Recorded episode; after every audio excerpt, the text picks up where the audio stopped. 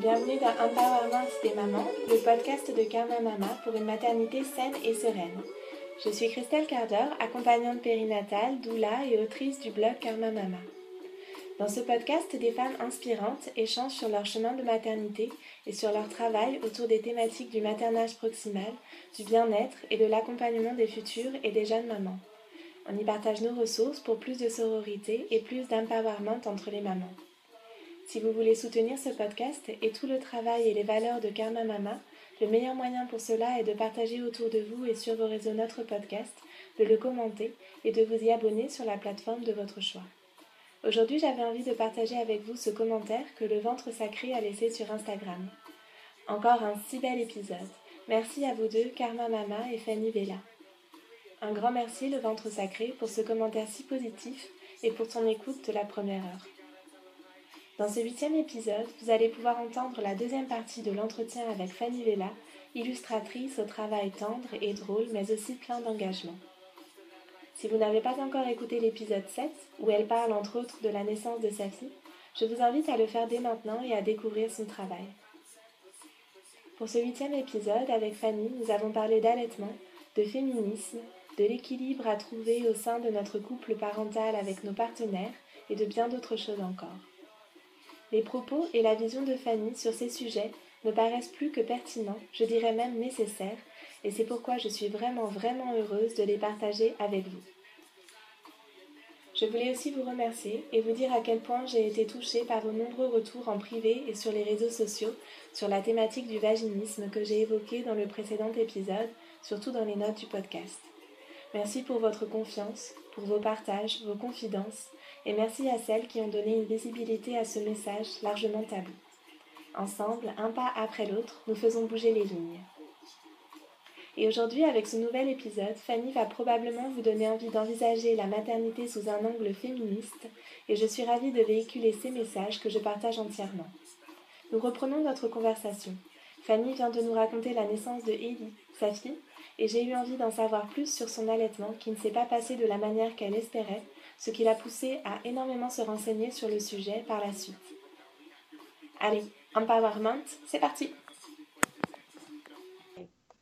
et euh, je me demandais par rapport à l'allaitement, en fait, je suis un peu. Euh, je me demande qu'est-ce qui s'est passé parce que j'ai vu ta petite euh, illustration. Je t'en parlais dans les petites questions que je, je donne avant, avant qu'on fasse l'enregistrement.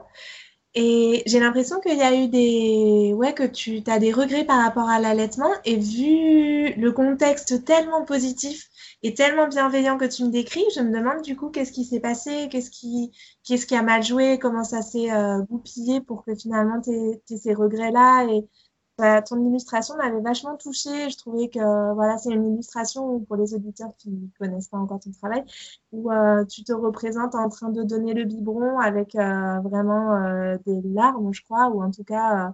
la colère sent... les larmes, ouais. ouais. On sent trop de, trop de tristesse et de ressentiment. Et ça m'a tellement touchée que j'avais vraiment envie qu'on aborde ce sujet avec toi. Du coup, ça me fait plaisir. Ça me fait plaisir de l'aborder parce qu'en plus, je suis une fervente euh, euh, de. Je sais pas, j'ai un bug aujourd'hui, j'ai l'impression que les mots que j'utilise, c'est pas les bons. Mais en tout cas, genre vraiment, l'allaitement pour moi est, euh, primordial et, euh, je, suis pro-allaitement, j'ai pas peur de le dire.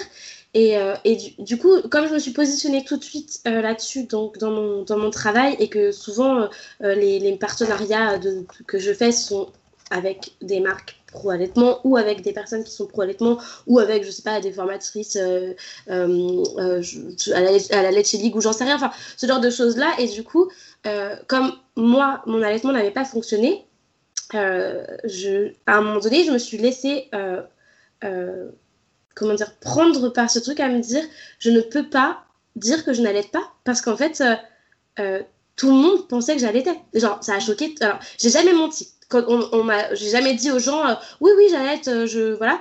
Par contre, euh, je bottais en touche un peu quand on me posait des questions ou, ou, ou je disais, j'allais plus, mais je disais pas depuis combien de temps. Enfin, c'était, voilà. Mais parce que du coup, j'avais honte, je me disais, je, je parle d'allaitement alors que je me sentais pas légitime. Alors qu'en fait, je le suis.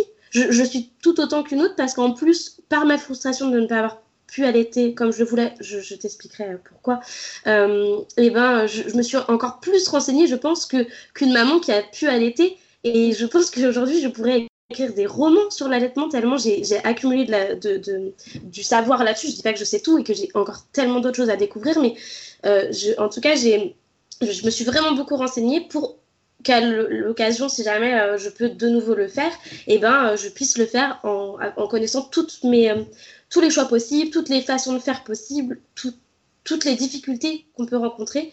Et en fait, pour tout te dire, je pense que ça s'est passé un peu comme pour l'accouchement, c'est-à-dire qu'en fait, comme j'étais donc je, reparle d'Aurélie qui m'avait beaucoup parlé de l'accouchement naturel et qui elle est donc euh, pareil euh, euh, pro, allaitement et qu'elle a allaité ses enfants, elle les a allaités longtemps.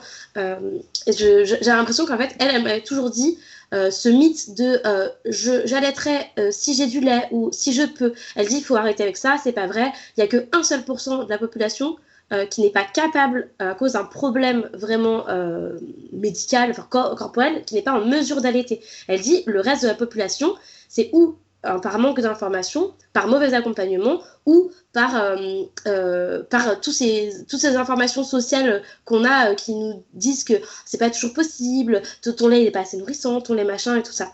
Et du coup, moi j'ai une copine qui a accouché il y a pas très longtemps et qui, qui disait bah, j'allaiterais si je peux. Et, et je j'ose jamais, moi, dire aux gens, euh, mais c'est pas, il faut pas penser comme ça. Mais dans ma tête, je me disais, mais c'est fou que ça soit encore si commun en 2018 de dire, si je peux, j'allaiterai. Mais mon Dieu, mais non, c'est pas vrai en fait. Tu peux allaiter. Si tu es bien accompagné, tu allaiteras. Si tu es bien informé, si tu t'enfermes bien, tu pourras allaiter. Mais toi, tu n'auras pas les problèmes ou en tout cas, euh, n'écoute pas les gens qui te diront euh, tu ne peux pas, ou c'est pas assez nourrissant, ton bébé ne prend pas assez de poids, tout ça.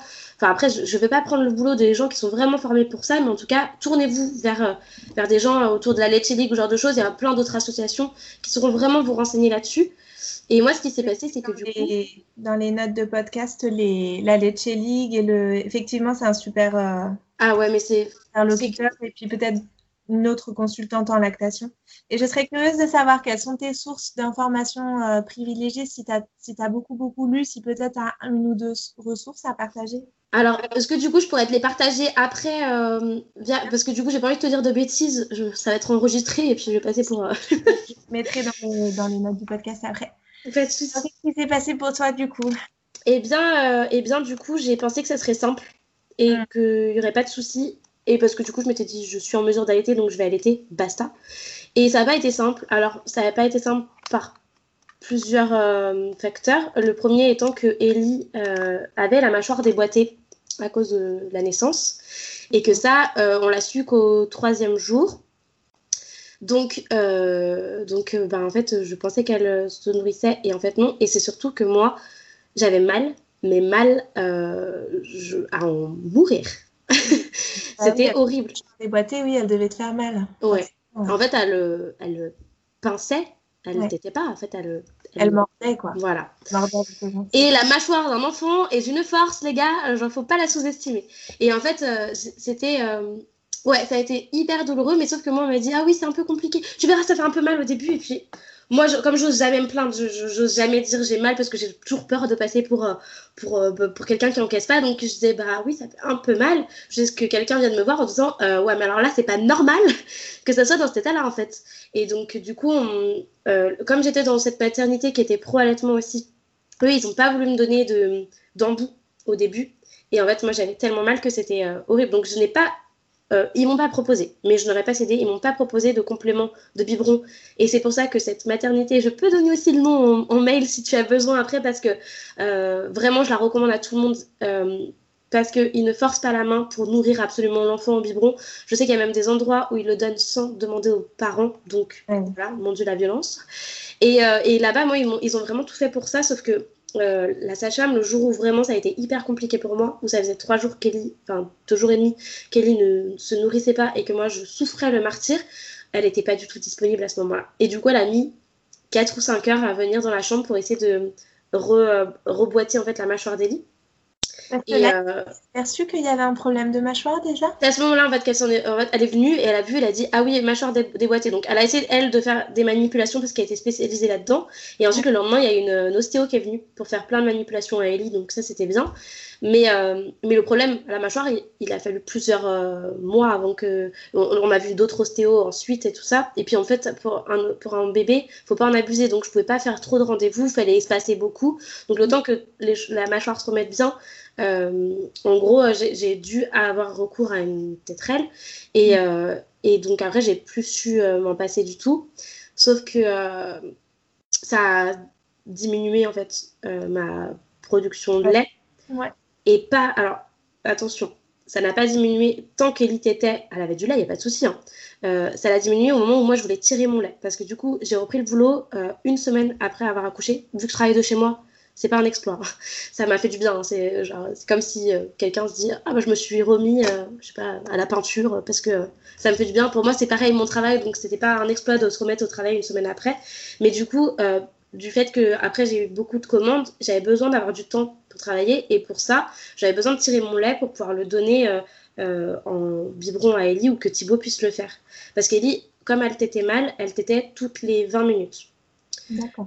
Donc moi, ça me prenait tout, tout, tout, tout, tout mon temps.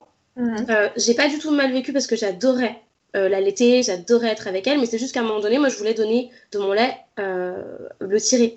Et donc, la, la tétrelle plus euh, le biberon, et ben il a plus jamais voulu euh, téter. Et en fait, euh, comme, comme je disais, il y avait du lait tant qu'elle tétait, mais en tirant mon lait, ben en fait ça marchait plus. Et bah du coup j'ai plus pu tirer mon lait et elle elle voulait plus prendre le sein parce qu'il y avait une confusion avec la tétine du biberon, ça je ne savais pas du tout du tout. Et, et du coup ça, ça, a tout faussé et on est passé ben, au lait artificiel. ça avait mal au cœur, mais voilà, je, c'est, c'est... Et puis pareil, j'ai pas su que c'était quelque chose que je pouvais euh, euh, euh, réenclencher avec un accompagnement pour, pour faire une relactation, ce genre de choses. Et, et du coup, maintenant, ça fait ben, un an. Parce que j'ai mmh. arrêté d'allaiter, elle avait un petit peu moins de six mois. Parce qu'à ce moment-là, quand tu étais dans cette volonté de tirer ton lait et de lui donner, que tu reprenais le travail, tu n'étais pas accompagnée spécifiquement autour de l'allaitement? Eh bien, euh, je ne veux pas mettre la faute sur les professionnels. Alors, si sur un, c'est pas bien, mais mon, pédiatre, c'est un, gentil monsieur, enfin mon ancien pédiatre, parce que depuis on a changé. C'était un, c'est un très gentil monsieur, mais c'est un, monsieur un peu vieux qui est sûr d'avoir la science infuse et, euh, et qui n'est pas du tout ouvert à, euh, bah, du coup, euh, aux nouveautés. Mon Dieu, c'est pas une nouveauté d'été son enfant, mais en tout cas, qui n'avait pas d'ouverture d'esprit sur, sur l'allaitement et qui, du coup, c'était vraiment le monsieur qui me disait laissez-la pleurer, au moins vous serez tranquille. je me disais, mais j'ai pas envie d'être tranquille, j'ai envie que mon enfant aille bien, en fait. et donc, il me disait ça, il me disait que, que bah, à 4 mois, il fallait donner des, des petits pots et des compotes. Ouais, il n'était pas bien formé à l'allaitement, quoi, on va dire. Voilà, et lui, il m'a encouragé en disant Non, mais prenez des boîtes de lait et tout ça, euh, ça sera super. Donc c'est pas lui que j'ai écouté. Euh, je faisais une aparté là-dessus. Je ne veux pas euh, mettre, cracher sur les professionnels parce qu'en fait je ne me suis pas tournée vers les professionnels parce que j'avais honte, parce que j'avais l'impression que c'était entièrement de ma faute et qu'en fait j'étais incapable d'allaiter. Je me disais euh, en gros, tes seins ne sont pas adaptés à ça. Euh, tu tu, tu, tu t'y es mal pris. En plus, tu as fait la confusion. Et du coup, j'avais honte. Et, euh, et, au lieu de me tourner vers quelqu'un, et en plus, par exemple, à la que j'en parle beaucoup, mais ils sont tellement pas dans le jugement. ils sont même prêts à accompagner les mères qui veulent sevrer leurs enfants. Donc, vraiment, ils sont pas du tout dans un truc type Ah bah, si toi, tu veux pas donner le sein, en gros, on te parle même pas. Et j'aurais pu me tourner vers eux et j'aurais absolument pas eu de jugement. Mais je pense que j'étais trop je culpabilisais tellement que je me suis dit, bah, c'est ta faute. J'ai essayé de faire un peu des trucs avec les petites informations que je chopais à droite à gauche, mais je pense que euh, j'ai laissé s'éteindre le truc en me disant que de toute façon, euh, j'y arriverais pas, quoi. Voilà. Parce que pour moi, ça devait être simple et que ça l'a pas été. Mais je pense que ce que j'entends dans ce que tu dis, euh, pour l'accouchement comme pour l'allaitement, en fait, c'est quelque chose que je trouve on entend beaucoup et et sur lequel moi j'essaye un peu de, de, remettre de la nuance en fait parce que je trouve que euh, le fait qu'on ait un discours où euh, on parle de la naissance et de l'allaitement comme quelque chose de naturel et de et de d'accessible à tout le monde qui est vrai. C'est accessible à tout le monde, dans la majeure partie des cas, de donner naissance à son enfant sans péridurale et euh, par voie basse. Et c'est accessible à tout le monde d'allaiter. Mais il y a quand même de l'information à prendre, il y a quand même une préparation à faire, il y a quand même de l'accompagnement à avoir. Parce que, en fait, c'est naturel. Mais dans l'environnement naturel des êtres humains, normalement, on n'est pas seul, en fait. Oui, puis il, il, faut aussi dire qu'il y a euh, les injonctions euh, extérieures euh, sont, sont primordiales aussi parce qu'il y a une déconstruction à faire sur tout ce qu'on nous a euh, inculqué, qui est du faux savoir. Euh, tout, toute l'influence de la publicité qui te dit le meilleur pour votre bébé avec le lait en poudre,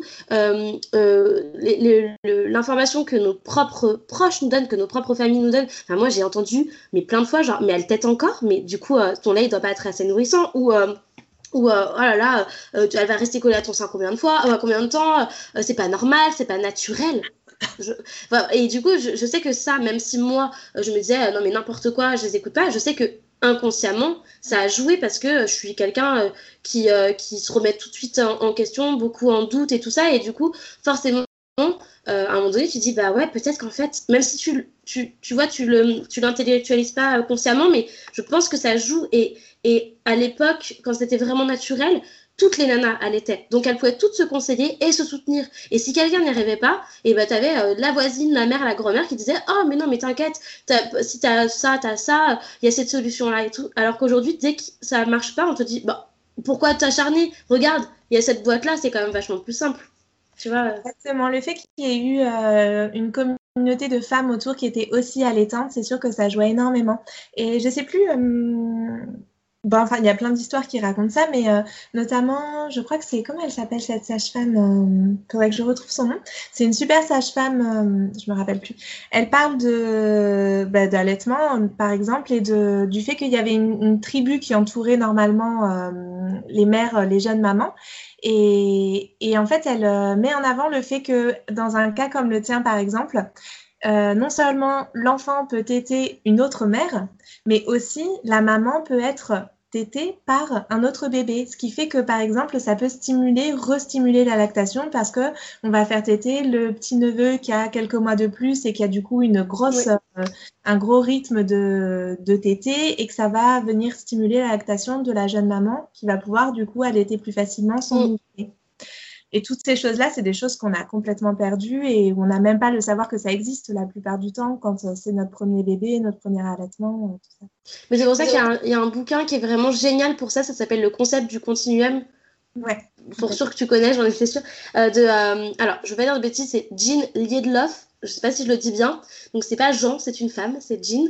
Et, euh, et, elle, du coup, elle parle de tous ces, toutes ces façons de faire ancestrales. Elle l'a étudié du coup dans une tribu. Et, euh, et, euh, et, du coup, elle, elle, parle en fait de, à quel point on a perdu ces, ces, comment dire, ces c'est euh, ce truc primaire en fait, c'est ces réflexes primaires et, et, et, cet instinct maternel qui, qui a été faussé avec bah, du coup cette société un peu consommatrice parce que quand même ça joue énormément et qu'on sait que bah, aujourd'hui les lobbies du lait ils ont tellement euh, à perdre si euh, on met l'allaitement en avant qu'ils sont prêts à tout pour vendre quelque chose qui, euh, qui est moins bon que le lait forcément. Je veux dire, à un moment donné, je sais que, ouais, faut être politiquement correct par rapport à ça. Attention, on, on met pas en tort les mamans biberonnantes. Alors, du coup, moi, je m'en fous parce qu'en fait, comme je biberonne, et eh ben, du coup, je peux me permettre encore plus d'être virulente en disant non, le lait maternel est meilleur, en fait. Et ça suffit de, de vouloir prétendre le contraire en disant il faut respecter. Moi, je respecte, je donne un biberon, mais je le vis mal. Et je le vis mal parce que je ne donne pas le meilleur à mon bébé. Et ça suffit de se cacher en disant c'est pas plus mauvais, il vaut mieux donner un biberon avec amour que nanana. Non, non, non c'est arrêter. Euh, tu peux faire le choix de ne pas donner de sein, mais par contre, euh, ne, dis pas que c'est aussi bon, c'est pas vrai. Enfin, et je trouve que c'est hyper important de, de quoi. C'est qu'il y a, y a parfois euh, une confusion qu'on veut éviter de, de, créer, en fait, parce qu'on est beaucoup autour de l'alimentation, des notions d'amour. Et c'est vrai qu'il y a quelque chose qui, on, on, a, voilà, on a quelque chose de, de, très mêlé avec ces deux, ces deux notions d'alimenter son bébé, d'aimer son bébé, d'être la mère nourricière, etc. Et c'est vrai qu'on a tendance à, en fait, ce qu'on veut éviter en général quand on dit ça, c'est de faire passer le message qu'une mère qui allaite aime plus son bébé qu'une mère qui donne le biberon, ce qui évidemment n'a pas de sens. Mais par contre, c'est vrai que le lait maternel est plus adapté au bébé, puisque c'est le lait qui est prévu pour lui, que n'importe quel lait industriel, même le mieux, euh, même le mieux dosé, même le mieux conçu. Euh, ça, c'est c'est clair. On peut pas, on peut pas non plus dire l'inverse. Ça n'a pas de sens non plus. Mais c'est vrai que pour éviter de, de froisser, enfin, pour éviter de oui, voilà, de, véhiculer l'idée que peut-être une mère qui donne le biberon aime moins qu'une mère euh, qui allait. On, on, essaie toujours de, de couper un peu la poire en deux, mais bon. Pas, ouais, mais après, moi, je trouve que quand même, c'est quelque chose doit s'assumer. Enfin, euh, par exemple, moi, euh, parce que mon travail, parce que je ne me suis pas informée suffisamment, et eh bien, du coup, je suis passée au biberon. Et ça m'empêche pas, bah, aujourd'hui, bah, du coup, ma fille est nourrie avec, bon, bah, presque plus maintenant, mais elle a été nourrie avec du lait artificiel pendant, pendant, pendant bah, presque un an. Et, euh, et, et, je me dis, euh, je, je, reviendrai pas en arrière parce que de toute façon, euh, les choses se font comme elles doivent se faire et c'est peut-être aussi ça qui va peut-être rendre ma prochaine maternité encore plus épanouissante, j'en sais rien. Mais par contre, je trouve qu'il faut quand même être lucide et, et, et, et, arrêter de se voiler la face. Et c'est quand même important de dire que quand quelque chose est meilleur, c'est important de le dire. C'est comme si moi je dis, euh, eh ben, euh, je sais pas, je lave euh, les vêtements des lits avec euh, genre de la lessive bourrée de, de, composants chimiques. Mais ça va, c'est pas, c'est pas moins bon que si c'était lavé avec du savon de Marseille. Enfin, je, tu vois ce que je veux dire, c'est qu'à un moment donné, il y a une logique et on pourrait le transposer même à nous pour l'alimentation. On pourrait dire c'est aussi bon de manger McDonald's que manger des fruits et légumes. Euh, tant que c'est mangé euh, en conscience. Ben non, c'est des choses qui sont qui n'ont rien à voir en fait. Manger en conscience et manger l'ensemble des oligo-éléments et des nutriments et des vitamines, c'est deux choses différentes. Ça se passe au moment du repas, mais c'est deux choses différentes. Mm. Complètement. Et j'avais un peu aussi des questions autour de la parentalité positive. Du coup, euh, en retraçant ton petit parcours, enfin ton petit, ton parcours professionnel, il n'est pas si petit que ça. tu, tu disais que tu avais toujours été, enfin en tout cas beaucoup au contact d'enfants, d'enfants handicapés. Est-ce que c'est, est-ce que tu as l'impression que tu as toujours eu cette, euh, ce regard bienveillant ou en tout cas cette démarche bienveillante quand tu es auprès d'enfants? Qu'est-ce qui, est-ce que ça vient de, qu'est-ce qui a nourri ça? Qu'est-ce qui a déclenché euh, ta prise de conscience autour de ça? S'il y a eu raconte-nous ce qui s'est passé.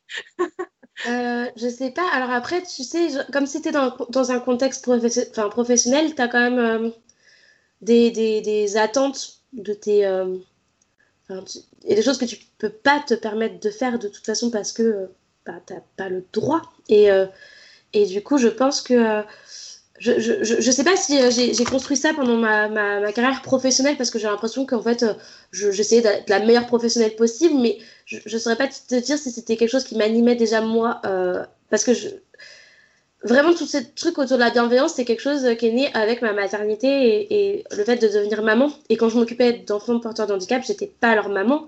j'avais envie d'être bienveillante, mais j'avais pas ce truc que j'ai aujourd'hui de me dire euh, waouh, en fait, je, je, découvre un truc incroyable et qui m'en apprend beaucoup sur ma propre enfance, ma propre construction tout ça. Et euh, j'avais pas l'impression d'avoir ça. Par contre, je sais que ce métier-là a développé une patience en moi que je ne soupçonnais pas. Et qui, du coup, forcément, euh, a, joué ensuite pour, euh, pour, euh, pour mon rôle de maman. Et je me surprends tous les jours, si je peux m'envoyer quelques fleurs, de la patience que j'arrive à, à, avoir alors que je suis plutôt quelqu'un.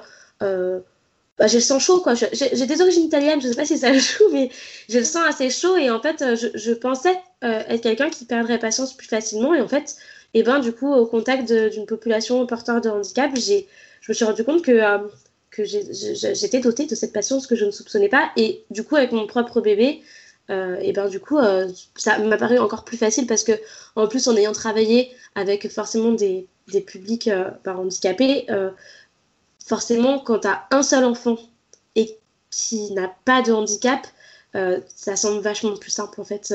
Et, euh, et du coup, euh, enfin, les, quand, je sais pas, quand on doit gérer les crises d'un enfant autiste qui se roule au sol, donne des gros coups de pied, ou même parfois des enfants qui vont se taper la tête contre le mur ou tout ça, euh, à côté ton bébé qui pleure euh, genre une ou deux fois par nuit ça paraît du pipi de chat quoi donc euh, tu vois c'est je pense que ça m'a appris ça mais par contre pour le côté parentalité alors j'en profite pour le dire, j'ai un gros problème avec le terme euh, parentalité bienveillante ou parentalité positive, parce que j'ai l'impression que ça met euh, en, lumière le fait qu'il y a une parentalité négative ou une parentalité malveillante. Je préfère parler de parentalité éclairée, dans le sens où, pour moi, euh, je, je suis bienveillante. Je vais des guillemets avec les doigts, vous ne les voyez pas, mais je suis bienveillante parce que je me suis éclairée aux recherches neuroscientifiques qui ont été faites sur le cerveau des enfants.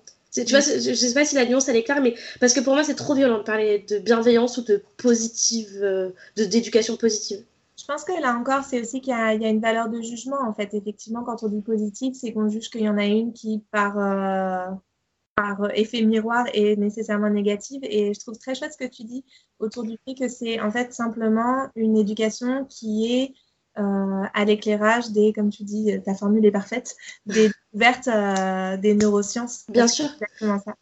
moi, je pars du principe qu'il n'y a pas de mauvais parents. Il y en a, mais c'est comme les mamans qui ne peuvent pas allaiter. Il y en a 1 ou 2%. Enfin, je veux dire, on, a tous envie d'apporter le meilleur pour nos enfants. Et, euh, et, et le, le, meilleur, ça, enfin, on, comment dire, on peut, une maman qui va mettre par exemple son enfant au coin, elle va pas le faire en disant ah ben voilà, je vais être malveillante, je vais lui apprendre la vie et tout ça, elle va le faire parce que on lui a fait penser que euh, c'était la meilleure façon pour apprendre les limites à son enfant parce qu'elle va se dire euh, voilà euh, si je fais ça au moins il s'en sortira mieux plus tard pour apprendre les limites dans la vie et tout ça. Si cette maman là s'éclairait ou en tout cas voulait bien s'ouvrir bah, du coup aux, aux, recherches aux informations qui sont aujourd'hui distribuées par des professionnels et souvent des professionnels de la santé donc des scientifiques ce genre de choses et eh ben, et eh ben peut-être qu'elle changerait complètement les choses. Et du coup, elle ne deviendrait pas bienveillante, elle est bienveillante. Elle deviendrait euh, éclairée parce qu'elle connaîtrait les répercussions que ça peut avoir sur la confiance, ce genre de choses. Vraiment, je pense que c'est hyper important de, de, de, de, Les mots, ils ont une importance folle et je sais que ça peut être hyper violent. Il y a des sortes de clans euh, sur les réseaux sociaux entre les mamans qui mettent telle chose en place, euh, les mamans qui. les allaitantes, les biberonnantes, enfin voilà. Et du coup, je me dis, c'est hyper important euh, les mots choisis parce que, parce que ça peut braquer des gens. Et je sais que beaucoup de gens ne vont pas vouloir s'ouvrir à ça parce qu'ils vont être braqués, parce qu'ils ont l'impression qu'il y a tellement un jugement de valeur à la base. Et je trouve que c'est comme pour euh, le, le, fait de devenir végétarien, c'est tellement important de laisser les gens euh, se faire leur propre euh, idée dessus avant de toi les faire culpabiliser en disant voilà, toi tu, tu, tu, tu, manges pas de la viande, alors tu dis que tu as une conscience écologique, c'est n'importe quoi. Laissez les gens faire en, distribuant petit à petit des informations, tout ça, et qu'ils aient l'impression que c'est leur propre choix et pas quelque chose qu'on leur a dit parce que sous prétexte que toi tu as lu plus de trucs ou que, enfin, tu vois, c'est délicat il faut vraiment faire attention avec ça. Et comment ton conjoint, donc Thibaut, il se positionne par rapport à tout ça? Vous étiez les deux ensemble dans cette démarche-là à la base ou vous avez cheminé à des rythmes différents, justement comme, euh, comme tu dis euh, Moi, je vois que parfois au sein des couples, il y en a qui, il y en a un, ben, en général quand même la maman parce qu'elle s'est beaucoup déjà renseignée sur euh, la grossesse, sur l'accouchement. Donc, dans la suite logique des choses, elle se renseigne beaucoup sur l'éducation des enfants. Euh, et parfois, les conjoints sont pas au même, euh, au même stade de cheminement, on va dire. il y a des ajustements à faire. Je me demandais si toi, au sein de ton couple, tu avais vécu ça, comment ça avait pu se passer avec Thibaut, du coup, si vous étiez voilà, sur, le même, euh, sur la même longueur d'onde de ce côté-là? Alors, absolument. Déjà, comme je te disais dans, la, dans le mail qu'on a échangé, que ça se ressent beaucoup en fait. On sent beaucoup sa présence de papa bienveillant, de papa éclairé. Et eh ben, il faut que je te dise que quand j'ai lu ton mail hier, ça m'a mais terriblement touchée, mais vraiment parce qu'en fait, euh, euh, c'est pas quelque chose. Je pensais pas que c'était quelque chose qui transparaissait et en fait que tu me le dis spontanément, ça m'a fait tellement plaisir parce que Thibaut c'est pas quelqu'un qui veut se mettre particulièrement en avant euh, sur dans mon travail ou dans mes dessins ou genre de choses. Tu vois, il m'a jamais réclamé ce que tu peux me dessiner, ce que tu peux, enfin jamais. Et, et je sais qu'il est assez euh, pudique par rapport à, sa place euh, dans, tout ça et sa place de papa. Et du coup, je me suis dit, c'est trop bien parce que euh, sans avoir voulu en faire des caisses, que toi, tu réussi à voir ça, ça me touche profondément parce que c'est un papa incroyable et c'est un papa incroyable avec tous les défauts qu'un jeune papa peut avoir et un papa genre averti peut avoir parce que Thibaut, c'est quelqu'un euh, alors, moi j'ai l'impression qu'il a apporté beaucoup de choses sur les informations. je l'ai beaucoup saoulé. à un moment, il en pouvait plus, je lui disais tout. tout, tout je soulignais des passages en lui disant il faut que je te lise ça. Et des fois, genre, il voulait dormir. Et moi, pendant une heure, je lui disais et regarde ce que j'ai lu là-dessus, c'est hyper important. il me disait oui, mais en gros, ça, c'est bon, t'inquiète, genre, je vais, je vais, le mettre en place. Et lui, il m'a aussi permis de lâcher la pression sur plein d'autres trucs. Par exemple, je sais pas, quand il manque de patience et qu'il le montre, ça reste un papa très doux et tout ça, mais si Ellie le saoule sur un truc, il va lui dire. Il va dire, enfin là, genre, euh, reste pas dans mes pattes, euh, je suis en train de faire un truc. Euh, voilà. Et, et, au début, je disais, mais attends, mais tu peux pas faire ça, Thibaut.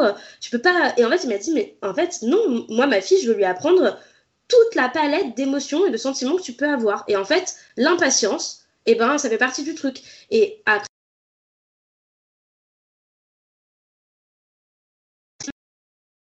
je sais pas, et Ellie va, le coller dans la cuisine quand il est en train de, faire à manger et lui il a peur parce que du coup il a peur qu'elle se blesse avec un truc qu'elle est en train d'avoir. Il va juste la prendre en disant non ça suffit Ellie, il va la poser dehors et fermer la porte, ce qui va être violent pour Ellie qui va mal le vivre. Et après revenir et lui dire, euh, enfin lui va prendre le temps de faire son truc, il va pas revenir en culpabilisant tout ça. Alors que moi c'est le truc je reviendrai tout en disant non mais désolé.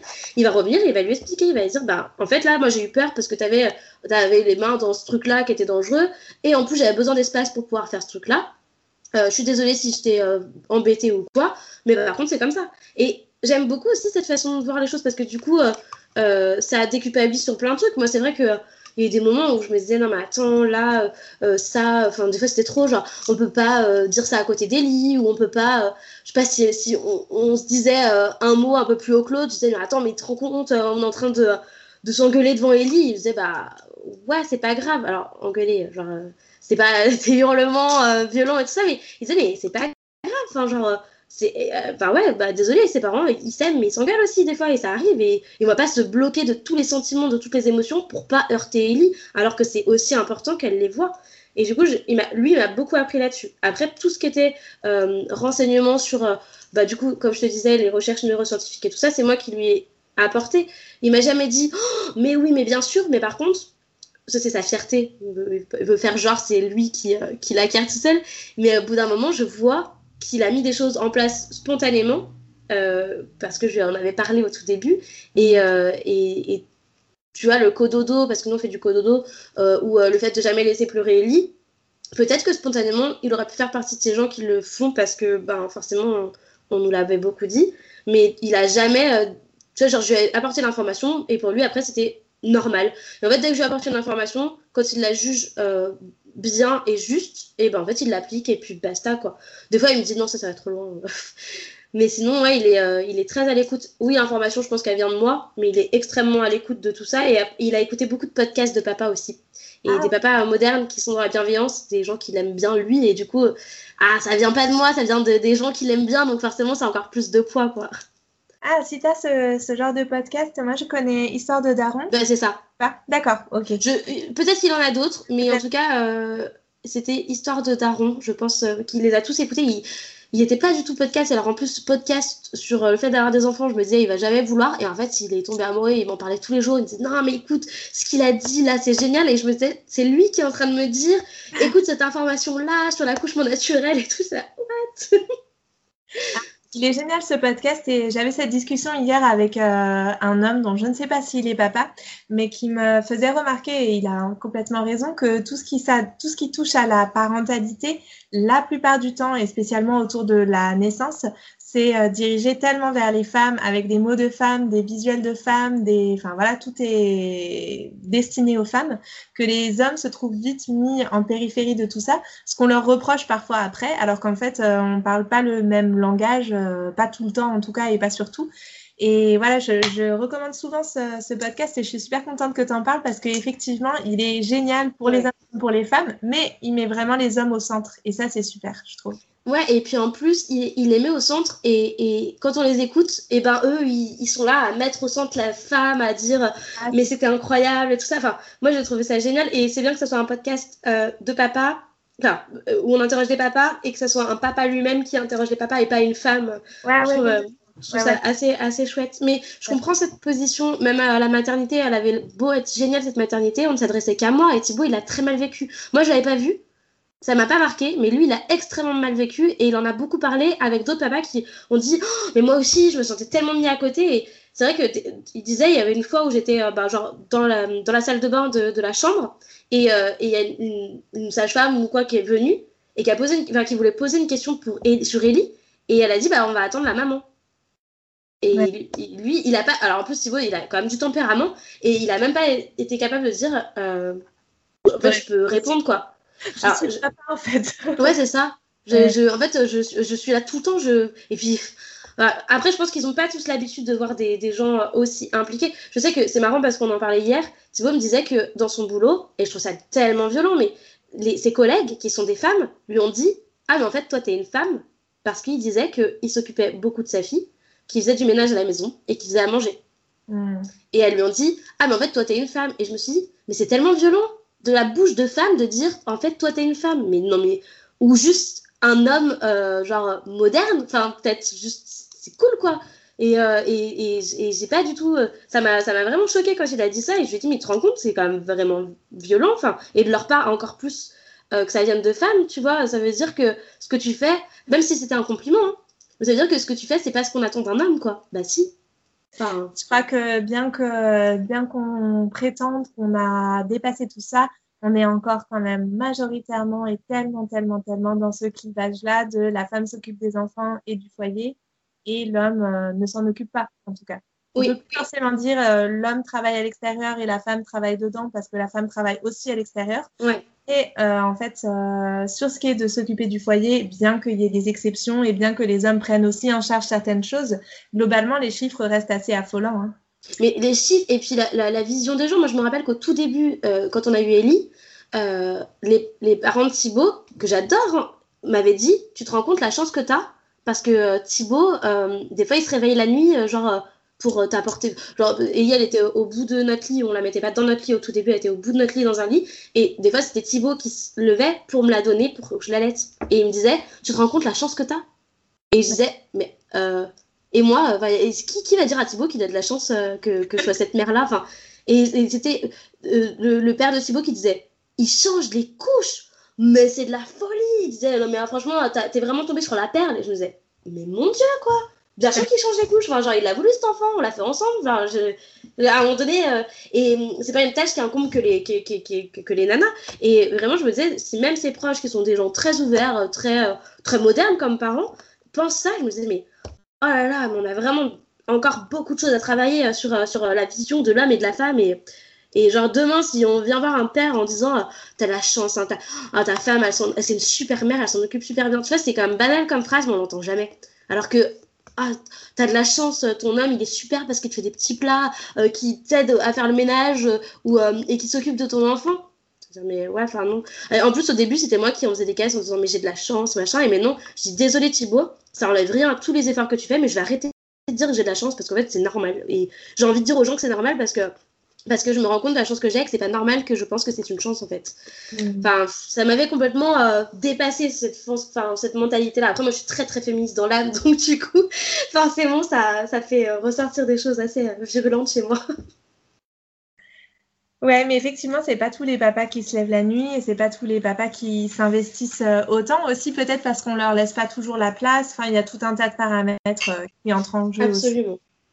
Et je me demandais, la petite question bonus, euh, je pense que je vois l'heure qui tourne et euh, j'aurais vraiment, vraiment voulu qu'on aborde euh, la petite BD sous emprise, mais je crois que je vais la laisser soit pour une prochaine fois ou la mettre dans les notes du podcast et inviter toutes les auditrices et auditeurs à la lire, mais je ne voudrais pas qu'on traite ce sujet-là de manière bâclée. Du coup, je, ouais, je qu'on le garde prochaine fois, soit que, soit voilà, je vais mettre les notes de podcast. T'es pas tombée sur la moins bavarde, hein, je suis désolée.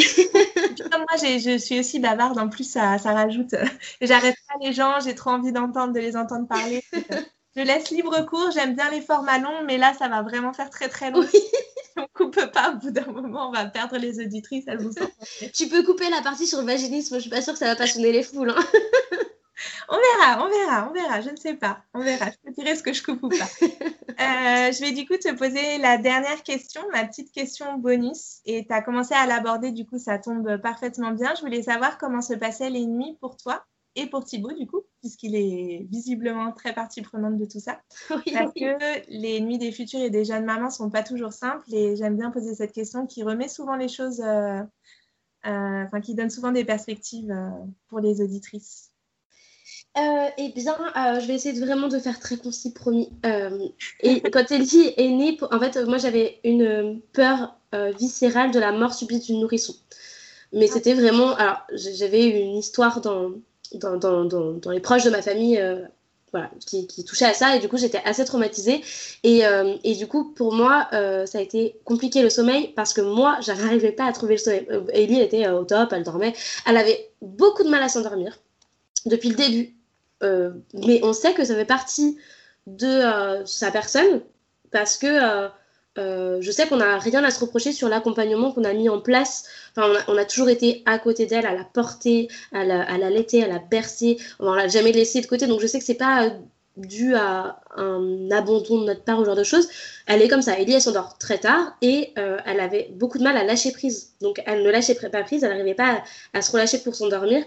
Et du coup, le portage est vraiment miraculeux pour ce genre de choses. Sauf qu'après, il faut poser la petite bombe dans le, dans le lit et ça c'est plus compliqué. Mais euh, donc du coup, dès le départ, ça a été compliqué pour l'endormir.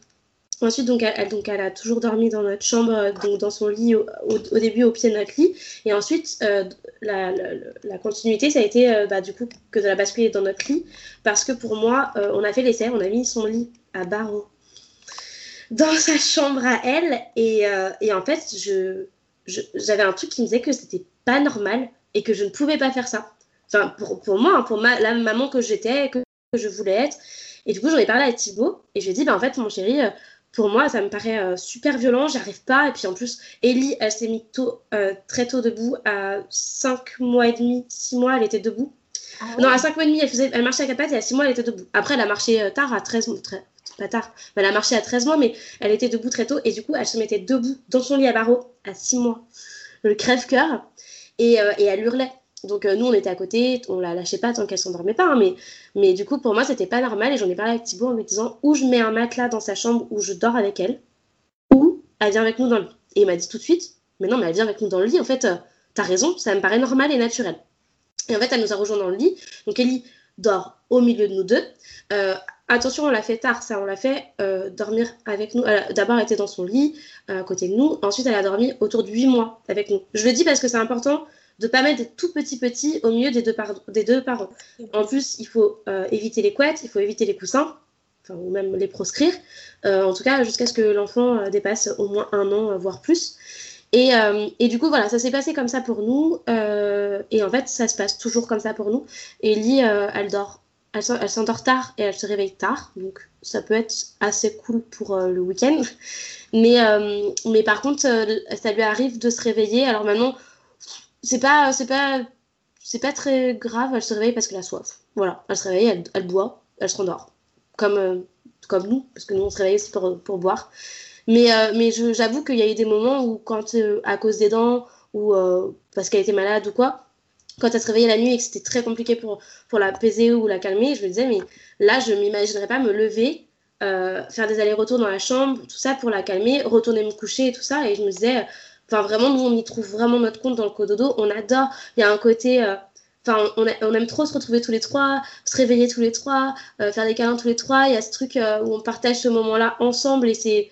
C'est génial et puis enfin moi avec le papa Telly on a une vie amoureuse genre qui est vraiment son paroxysme je veux dire on s'aime encore plus qu'avant d'avoir Ellie et notre vie sentimentale elle est géniale comme quoi le cododo ne sépare pas des parents, j'ai même plutôt tendance à croire que nous, ça nous rapproche encore plus.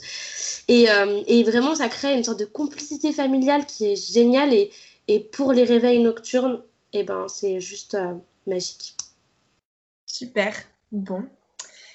Vive le cododo. Mais si vous en faites pas, euh, bien à vous, de, tant que tout le monde s'y retrouve. Ça fonctionne pas trop bien, tu vois, par exemple. Moi, j'ai le sommeil hyper léger et j'ai constaté que on a fait l'expérience avec nos deux enfants et en fait, avec Milo, on a fait quand même beaucoup plus longtemps. Jusqu'à ses six mois, il était. Bah, de toute façon, il est resté dans notre chambre jusqu'à, je sais même plus, je pense jusqu'à ses, jusqu'à ses un an quasiment. Il est resté dans ma chambre dans notre chambre. Mais euh, de l'avoir dans le même lit que moi, j'ai l'impression qu'il se réveillait tout le temps, tout le temps, tout le temps, et que moi, ça me réveillait. Et, avait, au lieu d'être dans un demi-sommeil, comme disent beaucoup de parents qui, euh, qui ont adoré le cododo, moi, ça me réveillait parfaitement à chaque fois et mes enfants parfaitement à chaque fois. Alors que de les avoir dans un lit à côté, même dans la même chambre, finalement, on dormait mieux. Euh. Mais il y a des, enfants aussi qui détestent ça. Hein. Ouais, c'est à chaque famille de trouver, de trouver son ça donne envie. oui, oui, vraiment, c'est important de le faire en cohésion familiale. C'est-à-dire que l'enfant le veuille, parce qu'il y a des enfants qui détestent dormir avec leurs parents, que la maman le veuille et que le papa le veuille. Moi, je le vivrais trop mal si Thibaut me disait, en fait, là, je peux plus, j'en ai marre, ou euh, enfin, je veux plus qu'elle soit dans notre lit. Et en fait, le fait que ça soit bien vécu, ça rend juste l'expérience, mais géniale. Et nous, franchement, euh, le cododo, mais avant la grossesse, mais jamais de ma vie, j'y pensé, je me serais dit, mais n'importe quoi. Aujourd'hui, j'ai plus peur de dire aux gens, ouais, Ellie, elle va sur ses deux ans et en fait, elle dort encore avec nous. Et si elle veut encore dormir avec nous, elle dormira encore avec nous. Je ne me fais aucun souci sur le fait que Ellie ne dormira pas toute sa vie avec nous et que tout va bien.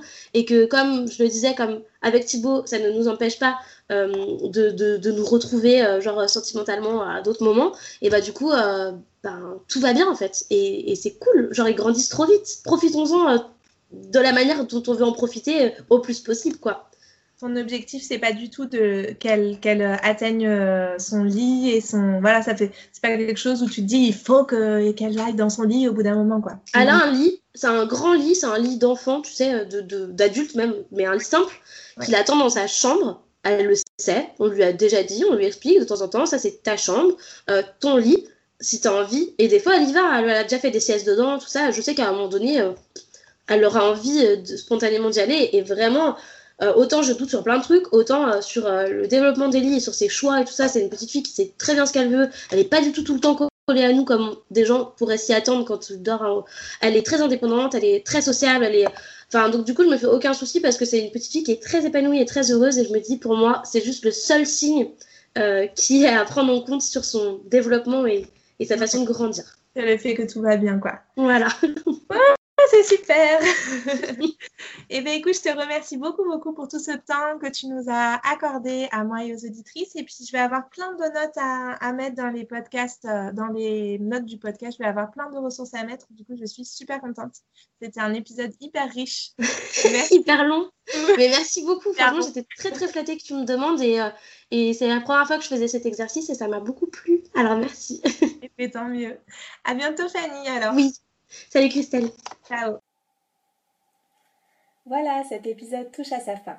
J'espère qu'il vous aura plu et pour retrouver les notes de ce podcast, rendez-vous sur le site karmamama.com où vous pourrez découvrir toutes les ressources que je partage, le blog, l'e-book avec 5 grandes pistes pour une grossesse saine et sereine et la capsule sérénité dans laquelle vous recevrez trois outils pour vous réapproprier votre bien-être pendant la grossesse. Ces ressources sont gratuites et si vous voulez aller plus loin, je propose aussi des échanges individuels ainsi que le programme en ligne Enceinte confiante et sereine. N'oubliez pas de vous abonner au podcast avant de partir si l'épisode vous a plu et je vous dis à très vite sur le site et sur les réseaux sociaux. Et prenez bien soin de vous.